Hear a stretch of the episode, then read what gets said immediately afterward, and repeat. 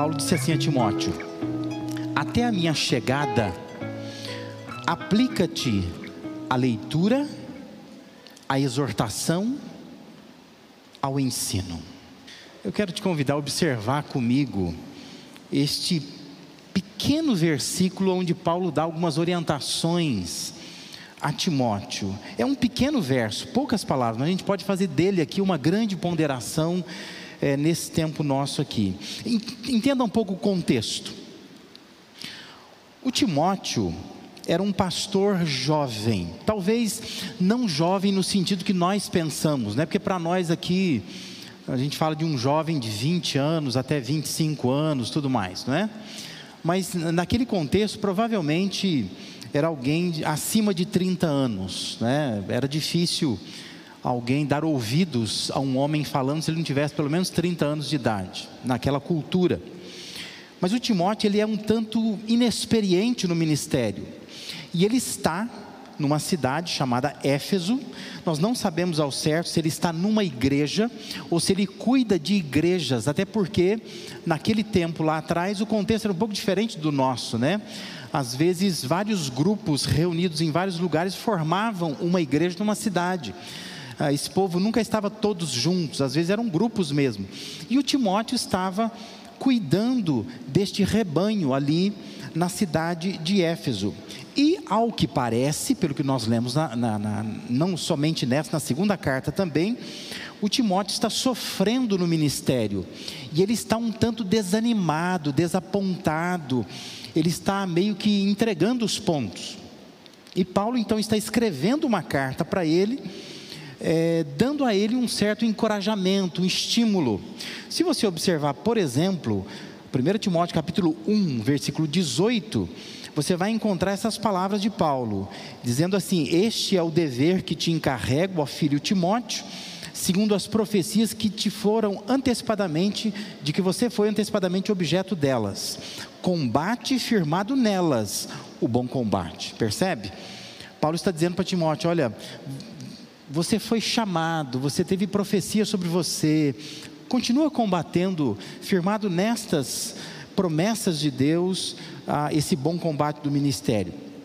E Paulo então está prometendo, se você for para o capítulo 3, versículo 14, Paulo está dizendo: aguenta as pontas que eu vou chegar aí, né? Paulo vai dizer lá em 3,14: Escrevo-te estas coisas esperando ir ver-te em breve. Então, esse é o contexto. Timóteo é um pastor que está cuidando de uma comunidade, ele é um pouco inexperiente, ele está um pouco desanimado. O Paulo está escrevendo para ele, dizendo assim: Ó, preciso dar algumas orientações, mas eu quero ir aí, eu vou estar com você, né? Porque o Paulo é o apóstolo, é o experiente, e ele vai lá para encorajar, para corrigir algumas coisas, talvez exortar pessoalmente algumas pessoas que estavam criando dificuldade, e vai então estabilizar o ministério do Timóteo lá. Então, por isso que o versículo que nós lemos é importante, né? Esse 4:13, porque começa assim: até a minha chegada, ou seja, enquanto eu não vou, segura as pontas aí. É uma palavra muito interessante porque é como se você fosse viajar, por exemplo, e você deixa a sua casa, seu apartamento com alguém sob a responsabilidade de alguém. E você diz assim: olha, só não esquece de regar a samambaia, de vez em quando abrir as janelas e tirar o pó, sabe? Alguma coisa assim, né? Por que, que você falaria essas três coisas? Porque para você, isso é fundamental para quando você voltar, quando você chegar na sua casa, você não surtar, certo? Que para você assim, isso é fundamental. Não posso ver minha samambaia morta, né? Não posso ver minha casa com um cheiro estranho, porque estava tudo fechado. Não posso ficar vendo pó em todo lugar. Então você vai dizer para a pessoa: ó, cuida disso. Se você fizer isso, ó, maravilha. Então Paulo está dizendo, conforme a revista corrigida, né? Ele diz assim: persiste em ler, exortar e ensinar até que eu vá. E a versão da NVI traduziu dessa forma: Até a minha chegada, dedique-se à leitura pública da Escritura, à exortação e ao ensino. O que, que isso significa? Paulo estava pedindo a Timóteo para se aplicar, o que significava empreender um esforço pessoal, dar uma atenção especial, se concentrar nisso, dar de si em prol daquilo que Paulo estava pedindo. Porque Paulo estava pedindo isso porque na mente de Paulo isto era extremamente importante para a igreja. É como se você dissesse assim: o meu apartamento não pode ficar sem isso, minha casa não pode ficar sem isso. Paulo está dizendo assim: a igreja não pode ficar sem isso. E você não pode deixar de fazer isso. Leitura pública da Escritura, exortação e ensino. Esses são os três fundamentos da vida cristã. E eu quero te convidar a refletir sobre esses fundamentos nesta manhã, já que nós estamos aqui celebrando também 81 anos da igreja, né? Nós estamos comemorando e é um momento também da gente poder, como igreja, parar, pensar, porque a igreja ela é uma instituição, mas a igreja também somos nós, né? Então nós, se nós mudarmos a igreja toda, claro, ela vai estar mudando também. Então, o primeiro fundamento da vida cristã é o contato com a palavra de Deus. Observe a orientação simples que Paulo está dando até a minha chegada. Aplica-te à leitura, ou seja, Paulo estava dizendo para Timóteo: leia a Bíblia para as pessoas da igreja. Presta atenção. O que Paulo está orientando Timóteo não é, é leia a Bíblia, né? Tipo a gente fala, né? Momento devocional. Não, não é isso. O culto na igreja do Novo Testamento, ele recebe as suas heranças da sinagoga. E se você ler vários textos onde Jesus estava nas sinagogas, na sinagoga, onde você vê Paulo mesmo na sinagoga, no livro de Atos, você vai perceber que era um costume da sinagoga, tem que ler a escritura, né? E o que Paulo está dizendo é: uma coisa fundamental é manter o povo, povo da igreja, em contato com a palavra de Deus. Então é preciso ler para o povo a palavra de Deus. O que Paulo estava dizendo, talvez, para Timóteo, olha, cara, você não pode imaginar que o ministério vai depender das suas ideias, das suas palavras. Mas igreja, ela é conduzida pela palavra de Deus. É isso que faz toda a diferença. É quando a palavra de Deus entra no coração das pessoas. Se isso é tão importante, nós precisamos entender a importância disso para nós, né? Como igreja. O contato com a palavra de Deus é algo extremamente importante. Porque na vida cristã a gente precisa depender muito mais do que Deus já falou e está aqui, do que aquilo que você está querendo que Deus te fale. Porque Deus já disse. Eu sempre fico tendo a impressão de que cada vez que eu, na minha meninice espiritual, eu falo para Deus, Deus fala comigo, e Deus diz assim: lê por favor, né? Porque nós temos às vezes essa mania de achar que Senhor fala comigo, e a gente quer subir num monte, ficar sozinho num monte, dizer Deus fala comigo, e Deus está dizendo: dá para você ler, porque eu já falei, dá para você dar atenção que eu já disse. E nós não podemos querer algo novo de Deus se nós não entendemos as coisas velhas de Deus que estão escritas aqui, não é? Nós precisamos de contato com a palavra de Deus. Todo cristão verdadeiro, ele tem contato com a palavra de Deus. Porque esse é um fundamento da fé cristã. O pastor John Piper, ele diz que se a fé vem pelo ouvir a palavra de Deus, ela se vai com a ausência da palavra. E esta é a razão porque muitos cristãos estão fraquejados, né? Fraquejando na fé. Porque igrejas inteiras, às vezes, estão fracas. Porque a falta de contato com a palavra de Deus, nós precisamos desse contato. Porque é esse contato que fortalece a gente. É esse contato que incendeia a fé dentro da gente a falta de contato com a palavra de Deus, a fé vai se esvaindo, vai indo embora, o povo vai fraquejando, porque falta contato com a Escritura. Esse é um fundamento.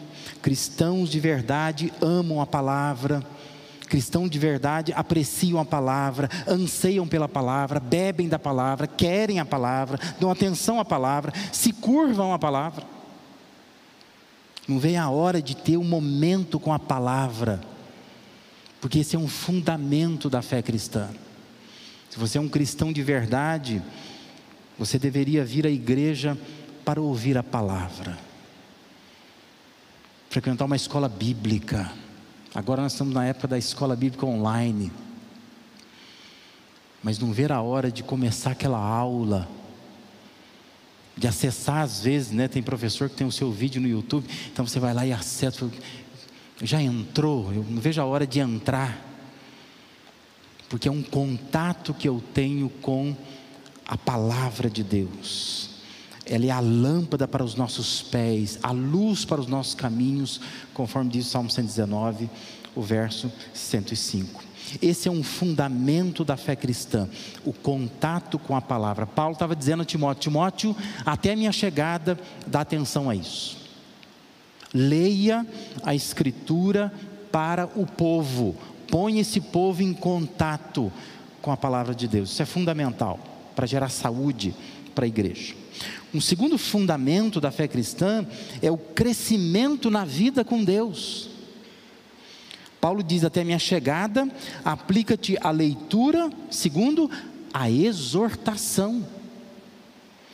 O comentarista John Kelly, que é um dos comentaristas que tem um dos comentários sobre a carta, primeira carta de Paulo a Timóteo, ele diz que a exortação significa a exposição e a aplicação da Escritura que seguia a sua leitura pública. Em outras palavras, o John Kelly diz, é o sermão, né? Paulo estava dizendo: até minha chegada, leia a palavra para o povo. Até minha chegada, exorta esse povo. E a exortação vinha por meio de um sermão, da exposição da Escritura. Para que você é, entenda como funcionava isso nas sinagogas, na igreja do Novo Testamento, basta ler Atos 13, 14 a 16. Atos 13, 14 a 16 diz assim: De Perge prosseguiram até Antioquia da Psídia.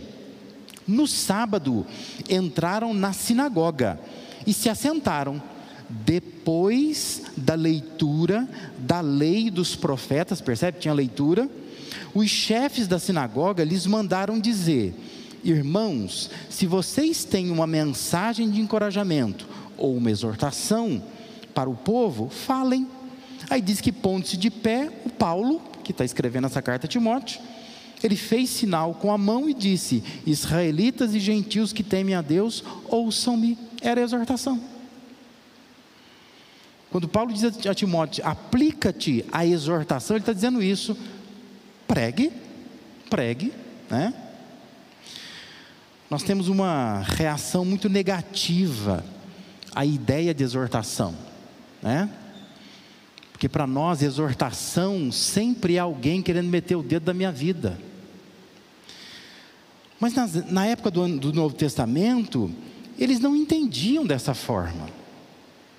Até porque a palavra exortação na língua grega significa alguém que está andando ao lado, é alguém que está falando para o nosso bem. Se Deus não disser, quem dirá?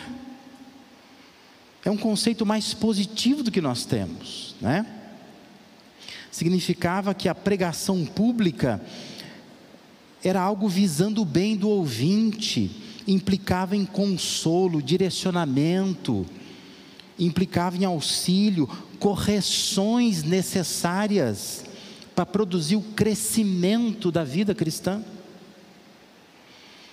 Por isso que cristãos verdadeiros se submetem às correções que Deus deseja fazer.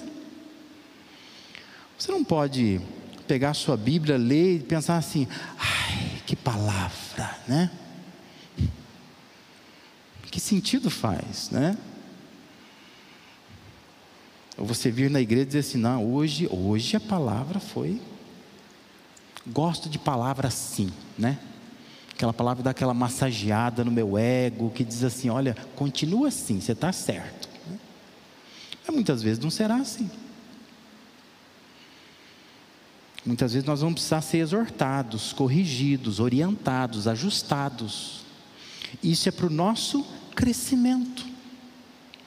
Quando Paulo vai escrever aos Tessalonicenses, lá na primeira carta dele, capítulo 2, versos 11 e 12, ele diz assim: Pois vocês sabem que tratamos cada um como um pai trata seus filhos, exortando, consolando, dando testemunho, para que vocês vivam de maneira digna de Deus que os chamou para o seu reino e glória. Essa é a função da exortação. É para que nós, como cristãos, vivamos de maneira digna de Deus, visa o crescimento. Esse é um dos fundamentos da vida cristã. Além do contato com a palavra de Deus, o crescimento na vida cristã. Eu não posso ficar parado, não é? Eu preciso crescer nesta vida com Deus, e isso vai se dar por meio da submissão às correções que Deus decidiu fazer na minha vida. Quando Paulo já está se despedindo da sua segunda carta eh, aos Coríntios, ele registra assim: sem mais, irmãos, despeço-me de vocês. Aí ele diz assim: procurem aperfeiçoar-se, exortem-se mutuamente, tenham um só pensamento, vivam em paz, e o Deus de amor e paz estará com vocês. Isso é 2 Coríntios, capítulo 13, versículo 11. Paulo está dizendo: se exortem, não com uma coisa negativa de meter o dedo na vida da outra pessoa mas por amor. É necessário que a gente sofra correções, porque essas correções geram o nosso crescimento na vida com Deus. E quando Paulo vai se despedir, também na sua carta, primeira carta aos Tessalonicenses, ele escreveu assim: Quanto ao mais, irmãos, já os instruímos acerca de como viver a fim de, a fim de agradar a Deus. E de fato, assim vocês estão procedendo Agora lhes pedimos e exortamos no Senhor Jesus que cresçam nisso cada vez mais. Esse é o desejo de Deus. Precisamos crescer na vida com Deus cada vez mais e a gente cresce dando ouvidos ao que Deus está dizendo através de exortações. Contato com a palavra de Deus, crescimento na vida com Deus. Terceiro fundamento é convicção do caminho de Deus. Paulo diz: até a minha chegada, aplica-te à leitura, à exortação, ao ensino. Ensinar demonstra preocupação com os rumos da vida da pessoa. É um pouco diferente de exortação, porque exortação tem a ver com correções do caminho. Ensino tem a ver com aprofundamento do caminho. É aquela ideia de alguém que você coloca num caminho que a pessoa quer sair do caminho. Então, exortação é quando você corrige, você pega a pessoa e põe de volta no caminho. Mas ensino tem a ver com aprofundar cada vez mais, de modo que ela não sai mais do caminho. Ela não consegue sair. Né? É como se fosse um trilho, que ela está nesse trilho, ela não sai desse trilho. Paulo está dizendo: até que eu chegue aí, se dedique a ler a Escritura, põe esse povo em contato com a palavra de Deus. Exorta esse povo, porque esse povo tem que crescer na vida com Deus, não pode ficar estagnado. E ele diz: ensina esse povo. Significa fazer esse povo ter convicções do caminho, é o caminho profundo, para que não saia por qualquer motivo. Paulo estava incentivando Timóteo, enquanto eu não chego, vai cavando fundo, mas cava fundo. Que quando eu chegar aí eu quero ver isso. Esse povo tem convicções, sabe porque está andando no caminho. Cristãos verdadeiros são guiados por convicções. Como Paulo diz na sua carta aos Efésios, não são mais como crianças, levados de um lado para o outro pelas ondas, nem jogados para cá e para lá por todo vento de doutrina e pela astúcia e esperteza de homens que induzem ao erro. Isso é Efésios capítulo 4, versículo 14. Quem tem convicção não é levado para lá e para cá. Não mistura as coisas. Tem uma fé cristalina, uma fé de fato na Escritura que Deus deixou. Esse é o terceiro fundamento da vida cristã. Além do contato com a palavra de Deus, além do crescimento na vida com Deus, a convicção do caminho de Deus, que é resultado da atenção ao ensino, do aprendizado, da aplicação da doutrina de Deus no dia a dia da vida. Nós temos um povo que sabe muito pouco, muito pouco. Conhece muito pouco a Escritura. Por isso a gente vai bebendo e bebendo de qualquer fonte, de qualquer lugar. Não temos discernimento e somos levados, né? Basta acompanhar um pouquinho em redes sociais, você percebe quantos cristãos reproduzindo, às vezes, frases que não tem nada a ver com a fé bíblica, mas eles reproduzem, que acha bonito, que não tem conhecimento, não recebem ensino, não se aprofundam no ensino, e por isso estão num caminho que qualquer coisa sai, sai para lá, escorrega para cá, escorrega para lá, não é? Às vezes você pede para alguém orar. Você fala, meu Deus, o que, que essa pessoa está orando? Porque falta pouco para a pessoa fazer uma oração de outra religião, pelas palavras que ela usa, pelos termos que ela usa, porque ela não conhece o que ela crê, não conhece. Que seja a sua oração hoje, como o salmista orou no Salmo 119, versículo 33. Ensina-me, Senhor, o caminho dos teus decretos, a eles obedecerei até o fim. Obedeça só a palavra, tenha contato com esta palavra se curve diante dela, permita que ela te dê o crescimento. E faz desta palavra o seu caminho. Eu só ouço ela. Se alguém vier a mim e não traz esta palavra, Paulo já tinha orientado os Gálatas: seja considerado maldito. Pode estar com a roupa que for, Pode estar na placa que quiser, mas se não está baseado na palavra, Paulo diz: não ouça, não ouça, porque cristãos de verdade caminham dentro da palavra. Que Deus possa te abençoar nesta manhã. Nós estamos ouvindo músicas mergulhadas na palavra. César é um homem de Deus, né? caminhou anos com homens de Deus, né? vencedores por Cristo, gente boa demais. Gente deveria ser muito mais honrada pela igreja do que é hoje. E nós estamos nesta manhã aqui cultuando a Deus, cantando a Deus coisas da palavra.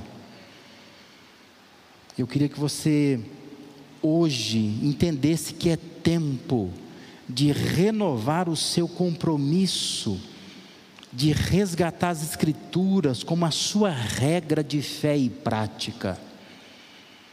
Permita que a Escritura seja, de fato, a regra de fé e prática da sua vida. Hoje é tempo de romper com o comodismo, de recuperar esse compromisso com o crescimento na vida com Deus de sair dessa estagnação e dizer: Eu vou crescer, eu vou buscar meios para isso, para crescer, eu vou dar ouvidos à voz de Deus. Hoje é tempo de reafirmar as nossas convicções, de sermos pautados tão somente pela palavra de Deus e rejeitar qualquer coisa que não seja de fato a palavra de Deus na sua vida.